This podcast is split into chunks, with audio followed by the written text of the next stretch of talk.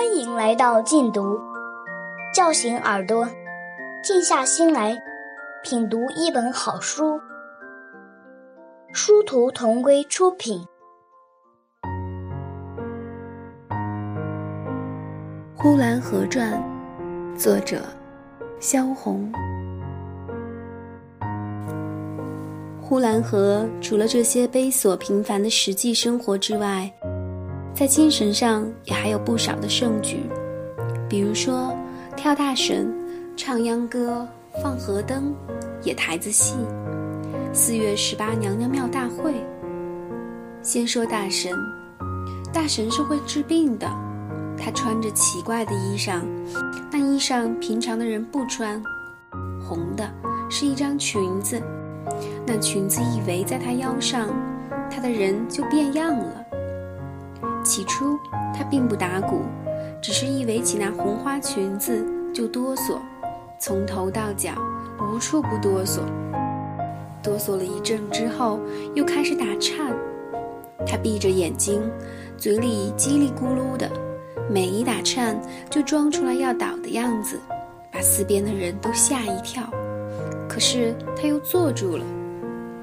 大神坐的是凳子，他的对面摆着一块牌位，牌位上贴着红纸，写着黑字。那牌位越旧越好，好显得他一年之中跳神的次数不少，越跳多了就越好，他的信用就远近皆知，他的生意就会兴隆起来。那牌前点着香，香烟慢慢的旋着。那女大神多半在香点了一半的时候，神就下来了。那神一下来，可就威风不同，好像有万马千军让他领导似的。他全身是劲儿，他站起来乱跳。大神的旁边还有一个二神，当二神的都是男人，他并不混乱。他是清晰如常的，他赶快把一张圆鼓交到大神的手里，大神拿了这鼓，站起来就乱跳。先诉说那附在他身上的神灵下山的经历，是乘着风，是随着风，或者是驾雾而来，说得非常之雄壮。二神站在一边，大神问他什么，他就回答什么。好的二神是对答如流的，坏的二神一不加小心就冲出了大神的一字，大神就要闹起来了。大神一闹起来的时候，他也没有别的办法，只是打着鼓乱骂一阵，就说这病人不出今夜就必得死的，死了之后还会游魂不散，家族亲戚乡里都要招灾的。这时，吓得那请神的人家赶紧烧香点酒。烧香点酒之后，若再不行，就得赶快送上红布来，把红布挂在牌位上。若再不行，就得杀鸡。若闹到了杀鸡这个阶段，就多半不能再闹了，因为再闹就没有什么响头了。这鸡，这布，一律都归大神所有。跳过了神之后，他就把鸡拿回家去自己煮了吃，把红布用男定染了之后，做起裤子穿了。有的大神一上手就百般的下不来神，请神的人家就得赶快的杀鸡来，若一杀慢了，等一会儿跳到半道是要骂的。谁家请神都是为了治病，请大神骂可是非常不吉利的。所以对大神是非常的尊敬的，又非常的怕。跳大神大半是天黑跳起，只要一打起鼓来，就男女老幼都往这跳神的人家跑。若是夏天，就屋里屋外挤满了人，还有些女人拉着孩子，抱着孩子，哭天翘地的从墙头上跳过来，跳过来看跳神的。跳到半夜时分，要送神回山了。那时候，那鼓打得分外的响，大神也唱得分外的好听。邻居左右十家二十家的人家都听得到，使人听着就起了一种悲凉的情绪。二神嘴里唱：“大仙家回山啦，要慢慢的走，要慢慢的行。”大神说：“我的二仙家，青龙山、白虎山，夜行三千里，乘着风儿不算难。”这唱着的词调混合着鼓声，从几十丈远的地方传来，实在是冷森森的，越听就越悲凉。听了这鼓声，往往终夜而不能眠的人也有。请神的人家为了治病，可不知那家的病人好了没有，却使邻居街坊感叹心叹，终夜而不能已的也常常有。满天星光，满屋月亮，人生何如？为什么这么悲凉？过了十天半月的，又是跳绳的鼓当当的响，于是人们又都慌了神，爬墙的爬墙，登门的登门，看看这一家的大神显的是什么本领，穿的是什么衣服，听听他唱的是什么腔调，看看他的衣裳漂不漂亮。跳到了夜静时分，又是送神回山。送神回山的鼓，个个都打得漂亮。若赶上一个下雨的夜，就特别凄凉。寡妇可以落泪，官夫就要起来彷徨。那鼓声就好像故意招惹那般不幸的人，打得有急有慢，好像一个迷路的人在夜里诉说着他的迷茫。又好像不幸的老人，在回想着他幸福的短短幼年；又好像慈爱的母亲，送着他的儿子远行；又好像生离死别，万分的难舍。人生为了什么才会有这样凄凉的夜？似乎下回再有打鼓的，连听也不要听了。其实不然，鼓一响，就又是上墙头的上墙头。侧着耳朵听的，侧着耳朵听，比西洋人赴音乐会还要热心。七月十五盂兰会，呼兰河上放河灯了。河灯有白菜灯、西瓜灯，还有莲花灯。河上道士。吹着笙管笛箫，穿着拼金大红缎子的扁衫，在河岸上打起场子来做道场。那乐器的声音，离开河沿二里路就听到了。一到了黄昏，天还没有完全黑下来，奔着去看河灯的人就络绎不绝了。大街小巷，哪怕中年不出门的人。也要随着人群奔到河沿去。先到了河沿的就蹲在那里，沿着河岸蹲满了人。可是从大街小巷往外出发的人，仍是不绝，瞎子、瘸子都来看河灯了，把街道跑得都冒了烟。这里说错了，唯独瞎子是不来看河灯的。姑娘、媳妇儿。三个一群，两个一伙儿，一出了大门，不用问到哪里去，就都是去看河灯的。黄昏时候的七月，火烧云刚刚落下去，街道上发着显微的白光，叽叽喳喳，把往日的寂静都冲散了。各个街道都活了起来，好像这城里发生了大火。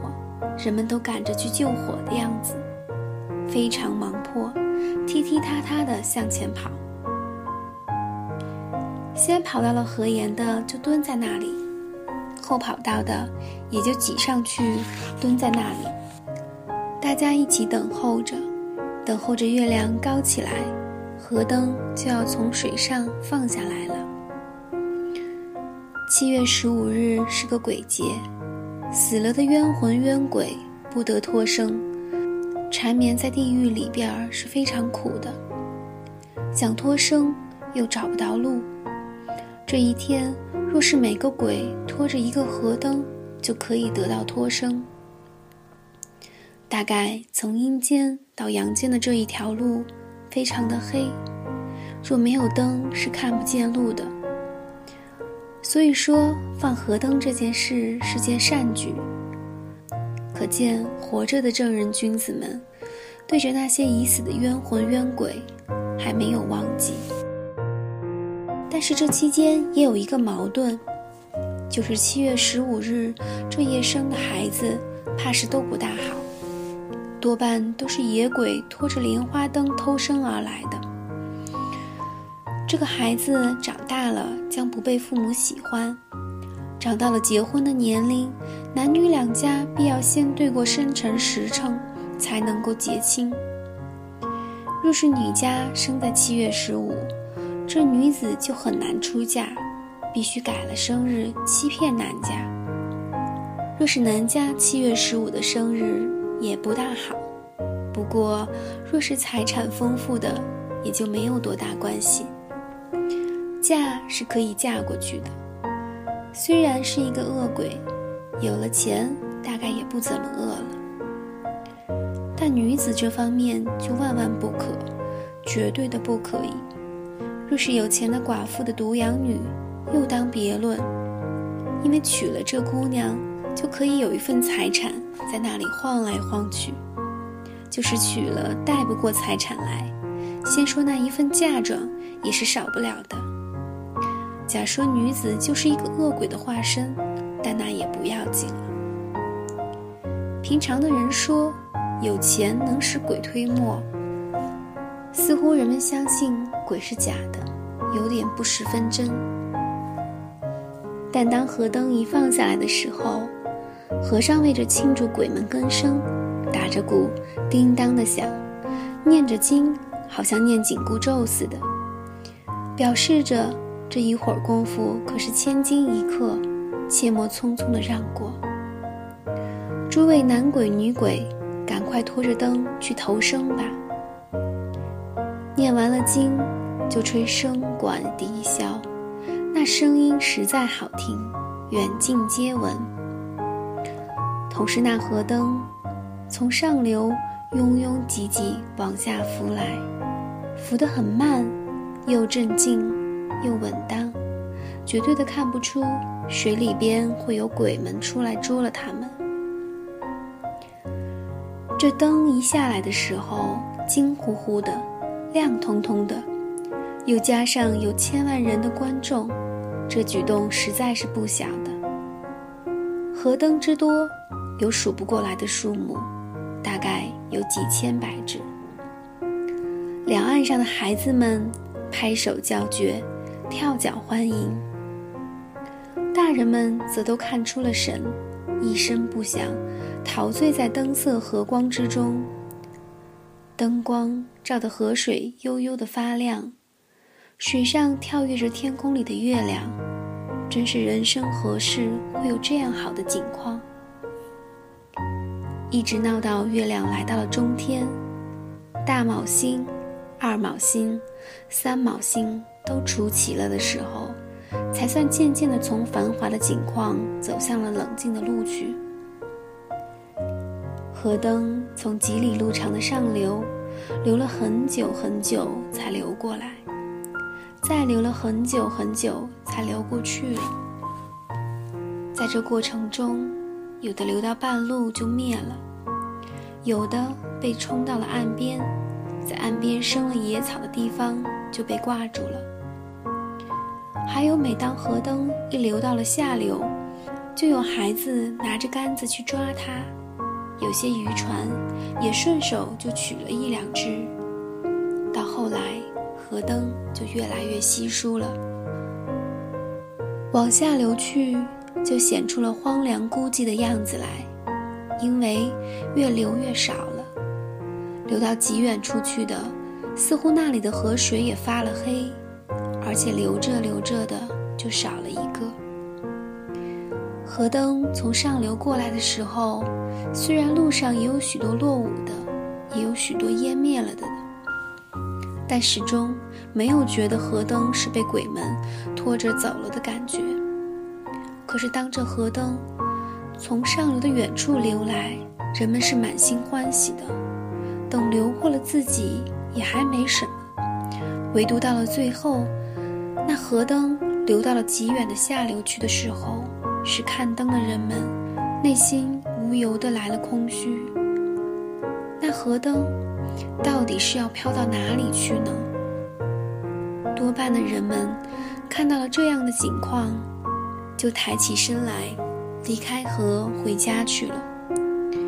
于是不但河里冷落，岸上也冷落了起来。这时再往远处的下流看去，看着看着，那灯就灭了一个；再看着看着，又灭了一个，还有两个一块儿灭的。于是就真像被鬼一个一个的拖着走了。打过了三更，河岸上一个人也没有了。河里边一个灯也没有了。河水是寂静如常的，小风把河水皱起极细的波浪，月光在河水边并不像在海水边闪着一片一片的金光，而是月亮落到了河底里去了，似乎那渔船上的人伸手可以把月亮拿到船上来似的。河的南岸尽是柳条丛。河的北岸就是呼兰河城。看灯回去的人们也许都睡了，不过月亮还在河上照着。